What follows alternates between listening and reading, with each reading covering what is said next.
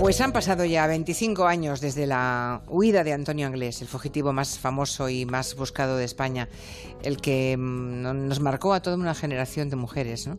De él hemos hablado varias veces en el territorio negro con Luis Rendueles y Manu Marlasca. Buenas tardes. Hola. Hola, ¿qué tal? Buenas tardes. ¿Qué tal? Muy, muy bien acompañados en el estudio de Onda Cero Madrid, supongo, ¿no? Sí. Bueno, vamos a hablar del, del asesino de Toñi, Miriam y Desiree, las ah, niñas de Alcácer, que está en paradero desconocido desde el año 93 y cuyo rastro pues se perdió para siempre, esto es una enorme frustración, en un barco que hacía el trayecto Lisboa-Dublín. El caso es que hay dos periodistas, eh, Gerard Martí y Jorge Saucedo, que han, eh, han investigado mm, y han seguido esa fuga en un libro que se llama El Fugitiu, de momento solamente se ha publicado en, en catalán, en el que pues, recopilan un montón de testimonios, 25 testimonios, algunos de ellos inéditos hasta ahora, y en el que ponen en evidencia los enormes errores que, que hicieron posible que se fugase ese asesino. Genari y Jorge, muy buenas tardes. Hola, buenas tardes. ¿Qué tal? Bueno, imagino que, que se publicará también en, en castellano, ¿no? En español. Bueno, pues esa es la gran esperanza y el gran sueño que tenemos, que se publique también en español y que, bueno, así de esa manera pues tenga un alcance mucho mayor el libro, la verdad. Porque de alguna forma también eh, lo que en el libro contáis también se convirtió en un reportaje de investigación, ¿no? En La Sexta. Efectivamente, se convirtió en un reportaje de investigación que se, se emitió en, en, La Sexta, en la que, coincidiendo con los 25 años de, de la fuga de Antonio Anglés, pues eh, se hizo el reportaje con 25 testimonios, eh, quizá los 25 testimonios principales eh, del, del, libro, porque realmente en el libro pues eh, llegamos a entrevistar a, un, a, unas 60, unas 70 personas relacionadas eh, con, con, Antonio Anglés, con su entorno, con, con los tres meses uh -huh. de fuga. Eh, y más o menos unos dos tercios de, de ellos son, son, personas que han hablado por primera vez, ¿no? que nunca habían hablado para, para un medio de comunicación, nunca se habían puesto delante de, de un periodista. A mí me impresionó, ¿eh? en su momento el reportaje que hicisteis, la verdad es que me impresionó muchísimo y el libro, por supuesto, también, ¿no? Este fugitivo. La pregunta que, que se hacen seguramente mmm, miles y miles de personas, sobre todo los que por edad pues nos, nos marcó extraordinariamente aquel crimen atroz, es si este tipo sigue vivo. ¿Sigue vivo Antonio Anglés? Bueno, yo lo que creo que podemos afirmar es que, o sea, lo que no se puede afirmar es que está muerto. O sea, desde el momento en el que no, en el que, nunca se encontró un cadáver y desde en el momento en el que hay un testimonio, como es el capitán de ese barco del sitio Plymouth, que dice que una persona, un miembro de su tripulación, le ayudó a escapar, ¿por qué no le pudo ayudar a escapar y bajar de del ese todo. barco Vaya. del, del, todo? Exactamente, sí, sí, ¿no? Sí. Como que también en, eh, hace 25 años como que se propagó esa idea de que se lanzó al mar y se ahogó, pero en nuestra opinión es, esa idea se propagó sin realmente que hubiera detrás un, una prueba o, una base que la sustentara, ¿no? Pero eh, la verdad es que eso caló y, es un poco lo que, persiste un poco entre la sociedad, ¿no? Desde luego, digamos que no está, no sabemos uh, si está vivo, lo que no hay es ninguna prueba de que esté muerto. Así que pues claro, ahí, así tal cual lo podemos dejar, ¿no? ¿Quién era Antonio Anglés antes de, de matar a Miriam, Toñi y Desiree? Porque en el libro contáis detalles de cuál era su perfil delincuencial, ya era un delincuente Antonio Anglés, ¿no? Y ya contáis cosas de, de, de quién era este individuo. Bueno, Antonio Anglés desde muy joven, siendo ya un, un preadolescente, pues era un, un chico de un, de un pueblo del entorno de Valencia capital que se integró en una banda juvenil, la banda del, del Calígula. Eh, cometían pequeños. Con ese nombre. Con ese nombre ya impone. Sí. Terrible ese. Sí, eh, cometían pequeños robos en, tanto en su pueblo como en los pueblos cercanos. Luego. Eh, subió un escalón dentro del mundo de la delincuencia y empezó a traficar con drogas, eh, también sentando su base en Catarroja, que es, que es su pueblo. Eh, luego volvió a subir otro peldaño y cometió un, un, secuestro de la que era su novia en aquel entonces, eh, Nuria Pera, eh, que nosotros en el libro vemos en, en, en ese secuestro, en ese episodio en, la biografía de Antonio Anglés, como la semilla de lo que haría posteriormente, porque no fue un secuestro al uso, sino fue un secuestro salpicado de, de torturas, un, un encadenamiento a un pilar, en la planta baja donde traficaba. Eh, bueno, ya dice mucho de, de, quién era Antonio Anglés y de lo que iba a hacer en, en, el futuro, ¿no? Y luego es una persona que, según nos la describe su entorno más cercano, hemos tenido la oportunidad de entrevistar a su mejor amigo, eh, conocido en, el mundo de la, de la delincuencia como el Raulillo. Es una persona que nos la describe y nos la describe él y, muchas personas con las que hemos hablado, con una persona con una, fortaleza física importante. Cosa que no, que, no se, que no se corresponde con, su anatomía, ¿no? No parecía una persona tan fuerte. Bueno... Las eh, fotos que yo he visto siempre de Antonio Anglés es más bien un tipo, hombre, no digo que escuálido, ¿no? Pero tampoco demasiado musculoso, ni mucho menos. No, pero una persona muy fibrosa, con mucho aguante físico. Eh...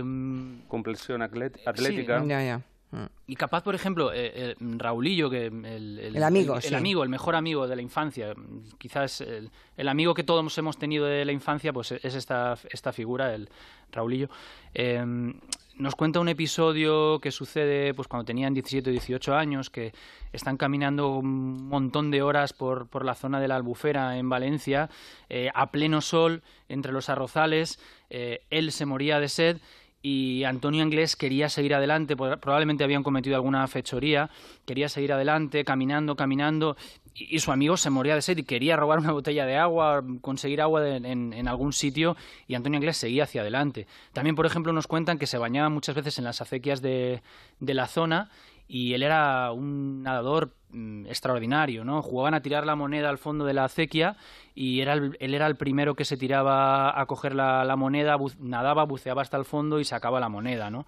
Una persona con unas capacidades físicas eh, muy importantes. Una información esa de, del buen nadador que hace poner en duda que se ahogase realmente en el mar, ¿no? Pero bueno, ya llegaremos a eso, ya llegaremos a eso. Eh, en el libro se va siguiendo, digamos, toda la historia de esa fuga.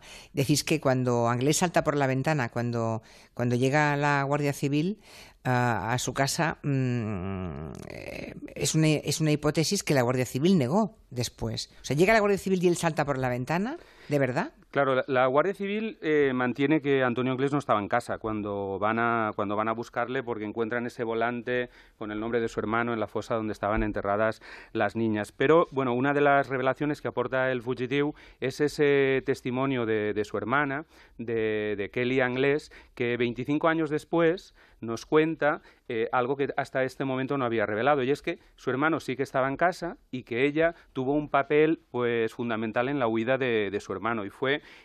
que le ayudó a, pues, a crear una cuerda con las sábanas de, la cama de su habitación, eh, atarla la, atar esa cuerda a la pata de su cama y descolgarla eh, por la ventana.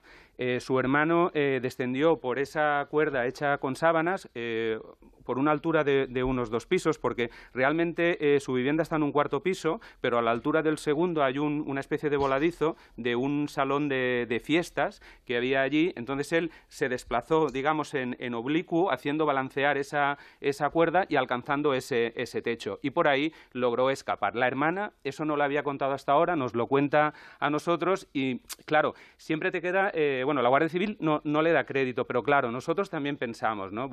¿Qué gana la hermana? Después de 25 años eh, asumiendo ese papel de colaboradora, de cooperadora en la, en la huida de su hermano. Bueno, como está prescrito, pues le, da igual contar la verdad, digamos. Claro, eso es una de las explicaciones que, que, le Y otra, ella sinceramente también pues decía pues que, que de una vez por todas quería que, que se supiera la verdad, ¿no? Y, pues le llamamos nosotros dos y, decidió pues en ese momento pues sincerarse según ella y contar lo que en su opinión es la verdad de lo que pasó eh, en esa habitación y esa huida por la ventana de la casa de Catarroja. Hay una cosa que no entiendo. ¿Y la Guardia Civil cuando entra en la casa no ve la sábana anudada en la parte posterior de la casa? Bueno, que, Kelly sí que, ¿no? Eh, Kelly cuenta que eh, le, da tiempo a, de, pues, a desatar esas, esas sábanas, a hacer de nuevo la cama y que allí pareciera que no, que no había pasado nada. Esa es la, la, versión que da la hermana de Antonio Anglés. Al fin y al cabo no, no deja de ser una versión. Nosotros no, no podemos afirmar con rotundidad. Solo contáis lo que os ha contado, ya está, es evidente. así lo hemos hecho en todo el libro. ¿no? Nosotros eh, eh, contamos lo que, lo, que los testimonios, valga la redundancia, nos cuentan. ¿no? ¿Y qué llevaba eh, encima él cuando se fugó? Bueno, ahí están esos famosos dos millones de pesetas que su madre había sacado de, su cuenta bancaria y que en principio se los iba a dar para que se comprara una casa. Antonio Anglés había visto una casa en una población de Valencia que se llama Giria y otra en Alama de, en Alama de Murcia. Entonces, en teoría, iba a comprarse una de esas dos casas porque la casa donde vivían en Catarroja, donde vivía Neusa y la familia, Neusa la había puesto también a nombre de, de Kelly. Entonces era como que Antonio le reclamaba también que quería una parte de, pues como de una, un adelanto de la herencia, ¿no? Entonces Neusa le iba a dar esos dos millones de pesetas, los tenía escondidos como en una especie de, pues de caleta, de, escondite que tenía allí en casa y bueno, este sabía dónde estaban ese, dinero, eh, lo cogió y... Y le vino muy bien, claro. vino muy bien. No es lo mismo huir con las manos vacías que con dos millones de pesetas de la época, ¿no? y, también le vino muy bien a Neusa, ¿no? Porque era quitarse un problema claro, claro, eh, de casa, ¿no? Porque los maltratos en, ese, en el seno familiar de los Anglés pues eran... ¿Quién maltrataba a quién? Antonio Anglés maltrataba a toda la familia, empezando por, por Neusa y su madre. Por, por, la madre, efectivamente, y acabando por, por alguno de los hermanos, ¿no? Eh, entonces, bueno, eh, si Antonio Anglés quería comprarse una casa y de esa forma pues eh, le daba un empujón, una ayuda para comprarse una casa, ya sea... Y se iba para siempre, ¿no? Se iba para siempre, pues se iba a calmar ese, esa casa, ¿no? Ese, esa familia, ¿no? Yo recuerdo, lo contáis, en, lo contáis en el libro, también lo vi en el reportaje que, que se hizo sobre Anglés, que, mm, no sé, a mí se me llevaron los demonios cuando supe que Anglés estuvo en una peluquería en el centro de Valencia, cuando ya era un fugitivo, ¿eh? Se va y entra en una peluquería, se tiñe el pelo, tuvo apoyo de alguien, tuvo la ayuda de alguien, porque no, no se entiende que pudiera hacer todo eso impunemente. Bueno, es que contó con la... Otro de los testimonios, una persona que nunca había hablado hasta ahora, es la, peluquera que precisamente pues estuvo eh, cambiándole eh, el look, ¿no? Y ella sí que cuenta que cuando está en pleno proceso lavándole la cabeza, entra una persona de la calle y le, dice una cosa al oído. Vamos, en pocas palabras, viene a ser que date prisa que nos tenemos que ir de aquí pitando. Em, esa persona, eh, bueno, e, e, e, ese testimonio lo que viene a indicar es que en ese momento de la huida, pues sí que, sí que cuenta con la ayuda de alguien, ¿no? Para, para escapar y para tener los arrestos, como, como, estás comentando, de ir a una peluquería en el centro de Valencia y podemos decir que a unos 200, 300 metros de donde está la Jefatura Superior de Policía en la ciudad de Valencia. Eh, después Anglés, eh, en fin, sale de la peluquería, un teñido de rubio platino, ¿no? no, al revés, al revés. él, iba de rubio platino y se tiñe de negro. Eso es, eso es, eso rubio oxigenado de la época, yo creo que, hecho realmente con, agua oxigenada, ¿no? que era una cosa pues muy habitual. Y se pone su color, digamos, se vuelve al oscuro. Eh, luego, Anglés secuestra a un agricultor que bueno que no denunció hasta muchas horas después. ¿Por qué tardó tanto en hacerse esa denuncia? Porque igual esa es la clave del éxito de la fuga, entre otras. Sí, fue esa la clave, la clave del éxito, porque ahí es cuando Antonio Anglés consigue eh, pues prácticamente 48 horas de, ventaja, que es lo que tarda el agricultor en denunciarlo por el miedo que, tiene. Cuando él sabe que es Antonio Anglés el que le ha secuestrado, Anglés también le dice que, se cuide de, de, delatarle, que se vaya a casa y que no diga nada. Ese hombre está con su mujer y guarda ese secreto hasta que llega el momento que decide ir a denunciarlo. Pero cuando va a denunciarlo, eh, Anglés ya ha conseguido burlar el cerco policial en la provincia de Valencia, consigue entrar ya en Cuenca, llega hasta Minglanilla y ahí de alguna manera ya pues se le pierde el rastro, ¿no? Bueno, se, sabe que llega a Lisboa, ¿no? Exacto. Y creo que ahí habéis podido averiguar y por dónde pasó, en qué ciudades estuvo y cómo casi cómo llegó a Lisboa, ¿no? Sí, él llegó a Lisboa. Eh, ahí tenemos una novedad también que aportamos en el libro, que es un testimonio que es un informático de aquí de Madrid, es una persona que tampoco nunca, nunca había hablado y que eh, de alguna manera él cuenta que en la plaza de Tirso de Molina, un día que él iba a ver una obra de, los morancos em, y, que antes de ir al teatro pasa por un despacho de abogados, deja su coche aparcado, cuando regresa eh, a su coche le está esperando un hombre que le secuestra a punta de pistola y le da como, le obliga a darle como un paseo por Madrid en, en, el, en el coche. es un testimonio muy importante porque hasta ahora eh, el paso de Antonio Anglés por Madrid eh, era como pues una, una, especulación, ¿no? Y a este testimonio la Guardia Civil le dio bastante fiabilidad en, en su momento y es eh, como una especie de eslabón perdido, podríamos decir, entre su paso por entre, entre Cuenca y, Lisboa, ¿no? Que sería esa escala por Madrid antes de llegar a, a, Lisboa. Y allí tiene la complicidad de un toxicómano, ¿no? Em, y al final, cuando la policía portuguesa eh, logra llegar al toxicómano, él ya no, ya, ya no está, ¿no? ¿Por qué no se le detuvo antes? En el libro decís que la poli española en aquel momento no lo reclamó a tiempo, lo cual, pues, mm, es inaudito. ¿Por qué no lo reclamó la policía española? Bueno, eso es un momento que que está ahí un poco de misterio en ese, en ese episodio, ¿no? Eh, realmente... Los misterios son terribles porque alimentan todas las conspiraciones, ¿eh? Claro, y todas las historias negras que se han contado sobre Anglés.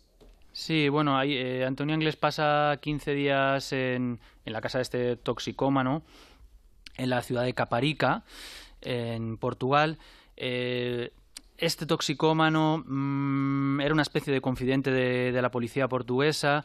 Eh, cuando descubre a quién está alojando, pues lo delata y ahí se produce cierto impasse entre que la policía portuguesa lo comunica a la policía española y quizá en ese tiempo, eh, pues Antonio Cles es cuando aprovecha. Mm, se desplaza hasta los muelles de Lisboa y se embarca en el City of Plymouth. Claro, o sea, ahí perdimos cuántos días, dos, tres semanas, ¿no? Se perdieron. Dos semanas es lo que estuvo. Dos semanas. 15 días.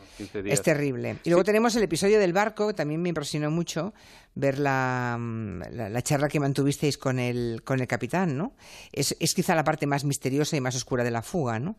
Mm, ¿Quién le localiza dentro del barco como polizón? ¿Y cómo le localizan? ¿Dónde está metido Anglés cuando le encuentran en el sitio of Plymouth? Pues Anglés había estado metido pues como en la sala de máquinas, en un almacén por la sala de máquinas, eh, porque él, él, él, sube al barco en, en Lisboa ese barco hace escala en Oporto, después hace escala en Bilbao y de Bilbao ya va a Dublín. En pleno Golfo de Vizcaya es cuando le descubren. Y es, claro, él lleva como en ese momento unos cuatro días escondido en el barco, eh, le deben faltar los, los víveres, la comida en ese momento y decide salir de su escondite para ir hasta la cocina del barco para coger comida. Para... Y en ese momento es cuando uno de los marineros que está de guardia, es de madrugada, eh, le ve y da la, da la voz de alarma. Y es cuando pues le le, encierran en uno de los camarotes, lo ordena el capitán que le encierren y con unas medidas de seguridad, pues podemos decir, pues excepcionales, ¿no? Para que no pudiera escapar. Pero, eh, claro, a partir de ahí empieza ya la historia, que es una auténtica película en su vida, que es esa, ese intento de fuga a la desesperada en alta mar eh, con uno de los botes salvavidas del, del barco, fugándose previamente de ese camarote donde le habían encerrado sin que nadie pueda explicarse todavía a día de hoy cómo salió de, ese camarote sin que tuviera ayuda, ¿no? Hombre, es que alguien le ayudó, ¿no? Parece, ¿no? Debió contar con la ayuda de alguien de la tripulación. Eso lo dice el capitán cuando le entrevistasteis. Otro de los testimonios inéditos hasta ahora, el capitán de ese barco, dice, cuando, cuando se le pregunta, ¿alguien le ayudó? Y dice, sí, claro, alguien tuvo que ayudarle a salir de ese camarote que estaba cerrado por fuera. Efectivamente, él no tiene ninguna duda que Antonio Anglés, eh, durante esa travesía desde, Lisboa, hasta Dublín, eh, contó con la ayuda de alguno de los marineros. No deja de ser una hipótesis, una sospecha. Él también eh, apunta que la policía de Liverpool, cuando definitivamente el barco atraca en la, en la ciudad inglesa, también tiene esa, esa sospecha, ¿no? de que ha recibido apoyo en todo momento por parte de uno de los marineros. ¿eh? Ya, pero la, la policía no interroga a toda la tripulación del barco cuando llega buscando el cómplice.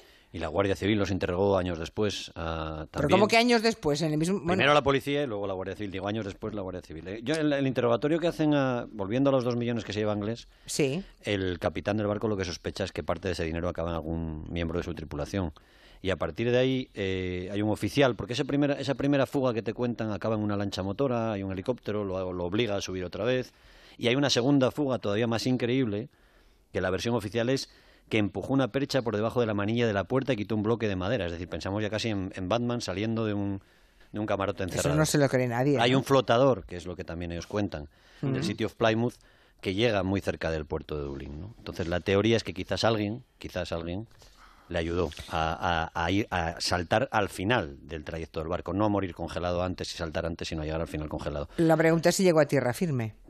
Esa pregunta. Pues es, una opción. Yo, de todos modos, eh, que he visto también el puerto de Dublín, la entrada al puerto de Dublín, dentro de lo temerario ya que puede ser todo y, imaginar lo que es saltar por la borda de un barco de estas características, pues un, un, barco que, que, es capaz de transportar hasta 300 contenedores, que creo que era lo que podía llevar el sitio Plymouth. Sí, sí, no es una lanchita, ¿eh? es un señor barco. Es un ¿eh? señor barco, con la altura que supone, pues, ¿no?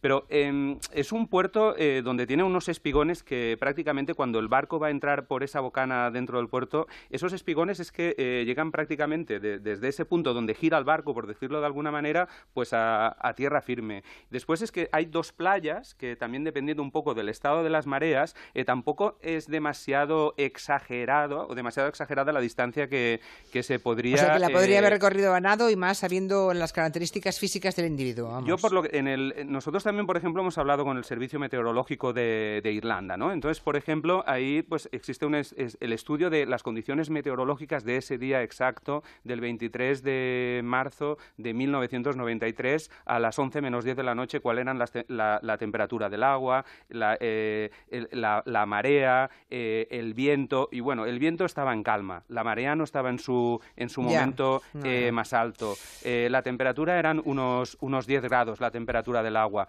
No sé, allí en Irlanda, por ejemplo, la meteoróloga tampoco lo veía descabellado.